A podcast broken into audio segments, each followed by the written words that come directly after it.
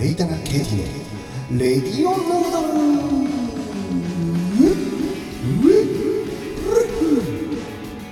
第116杯目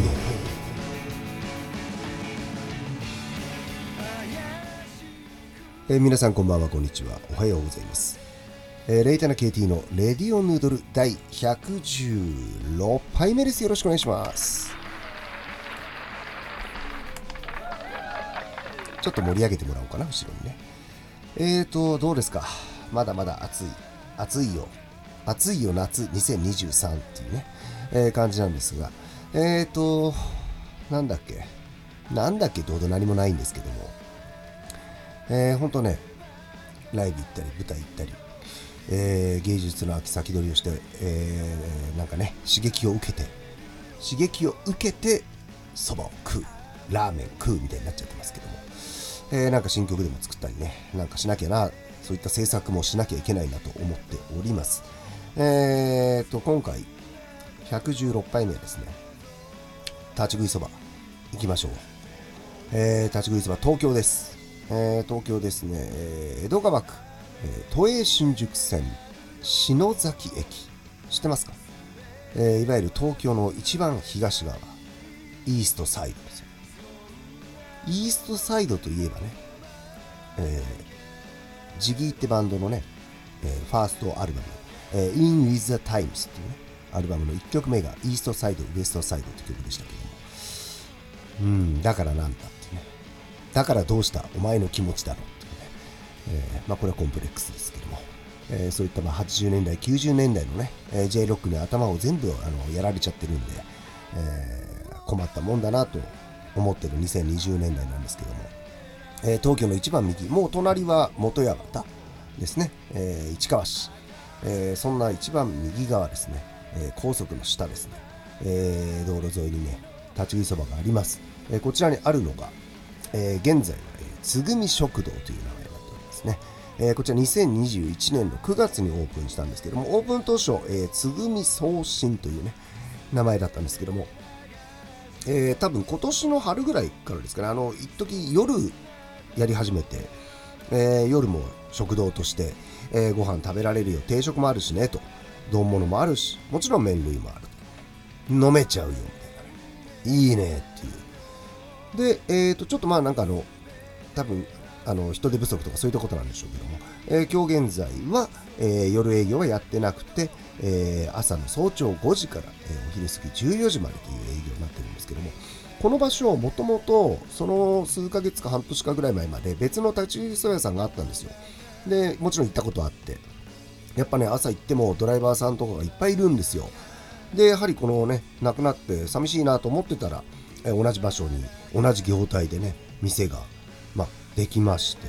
やっぱり、えー僕何回か行ってるんですけども、朝からいるんですね、お客さんが。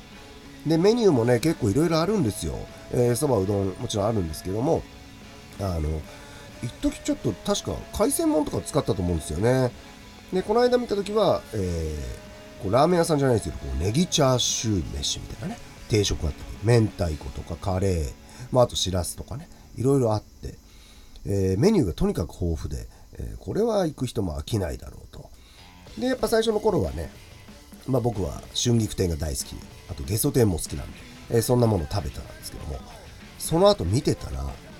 結構いろんなのが新作が出てくるんですよ。で、僕的に衝撃だったのが、エビ団子っていうね。これはなかなか見かけないぞと。それはなんかもう、もうちょっといい居酒屋さんとかで出てくるような感じじゃないっていう。ね、丸い、写真見てもらえればわかるんですけども、丸いこうエビ団子。ね、ちゃんと作ってんですよね、多分ね。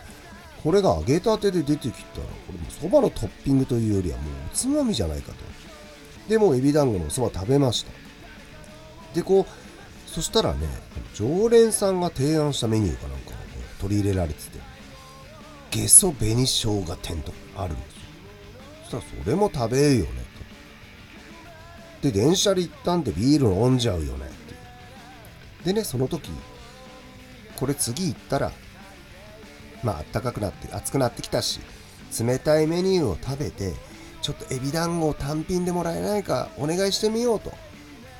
いけんじゃないかなと。でね先日7月ですね僕あの誕生日だったんですけどもなんと誕生日の朝に、えー、こちらのお店に行くという、えー、バースデーヌードルは篠崎つぐみ食堂でいただいたんですけども行ってですね最初混んでたんですけどちょっとちょうどふわっと引いたんででビールお願いしてで冷やしのゲソ紅生姜店そばを頼んでですね。でエビ団子これ単品でもらえないですか？って聞いたら。ちょっと在庫見ますみたいな。あ大丈夫です。ってくれて。したらねビール持ってきたらなぜかグラスについでくれて何これ？俺が誕生日だから？みたいな。そんなわけないんですけどね。まあ多分きっとちょっと手空いてるとそうやって入れてくれるのかなっていう。ただまあ個人的には勝手にね自分でいい方にしか捉えないんで、ああもう本当に祝ってくれてありがとうという気分で、えー、ビールをいただき、思わず2本目に行き、で、揚げたてエビ団子が、やっぱり美味しいんすよ。これ食べるためだけに行き、でも行きたいぐらいの、なんていう、えー、素晴らしいメニューを開発したんだと。ぜひこれはなくなってほしくないなって思っております。で、こちらね、ほんとあと、あの、揚げ物をね、バッチリやってんで、あの、カツカレーとかもあるし、カツ丼、天丼とかもあって、えー、かなりもうがっつり食事ね、できるような、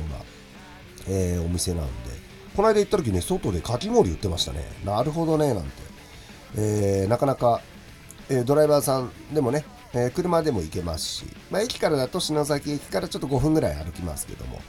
えー、これね、いいんで、えー、最近また新しい天ぷらが出てるとか、もうまた行かなきゃっていうね。もう情報の波に僕は飲み込まれてるんで、えー、そういうの見ちゃうとすぐ行っちゃうと。いいじゃないですか。で、ここはね、車で行きたくない。電車で行って、瓶ビールでエビ団子食べたいと思ってます。えー、まあ、インスタとかもね、積極的に使ってて、えー、新しいメニューが出るとね、そこ見ると出てくるんで、行きたいななんてね思っちゃうんですけども、えー、そんなわけでですね是非あのそちらのエリア行く機会がありましたらですね、えー、朝の5時からやってますからお昼過ぎまでねちょっとふらっと気軽に行ってみてはいかがかななんて思っております、え、そんなわけで、え、第116杯目は、え、東京都江戸川区、え都営新宿線篠崎駅のねつぐみ食堂のお話でございました、えそんなわけでですねまあ相変わら食べまくってますけども、まああったかいのもね、涼しいとこなら熱々食べます。でもね、外出た後汗が噴き出ちゃってね、ちゃんとハンドタオルも持ってます。ハンドタオルはね、あれですよ。あの、田端にあるね、樫山という名店があるんですけども、そちらが先日55周年で、えー、その日に行ったら、あの粗品で、あの今治タオルもらっちゃって小さい。ただでさえもそばもうどんも安くて美味しいのをね出してるのに、えー、もうなんか申し訳ない気持ちで。なのでしっかりと使わせていただこうということでですね、えー、最近はポケットに入れて、えー、持ち歩いております。さて、えー、どうですか？夏。僕は夏苦手なんで早く涼しくならないかなと。でもなんか言ってますよね。暑いの続くよと。結構もうなんか日本は夏と冬の二極化じゃないですけどちょっとそんな感じになってきてるっていうんで本当嫌だなと思って、えー、もう靴とか靴下履かなくていい時はもうセッタなんでただねセッタはセッタであの一番日の高い時行くともう足の甲が熱いんですよね。で案の定も焼けてますけどそれもどうかなっていう。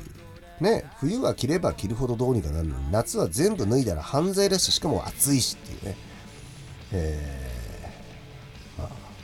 困ったもんですけども、まあどうにか、またまた秋は秋の味覚がありますので、えー、麺類ミナブラザー、そば、うどん、ラーメンを食べてですね、元気に過ごしていきたいと思っております。えー、そんなわけで最後までお聴きくださりありがとうございました。お相手は、アキロキディでした。ありがとうございました。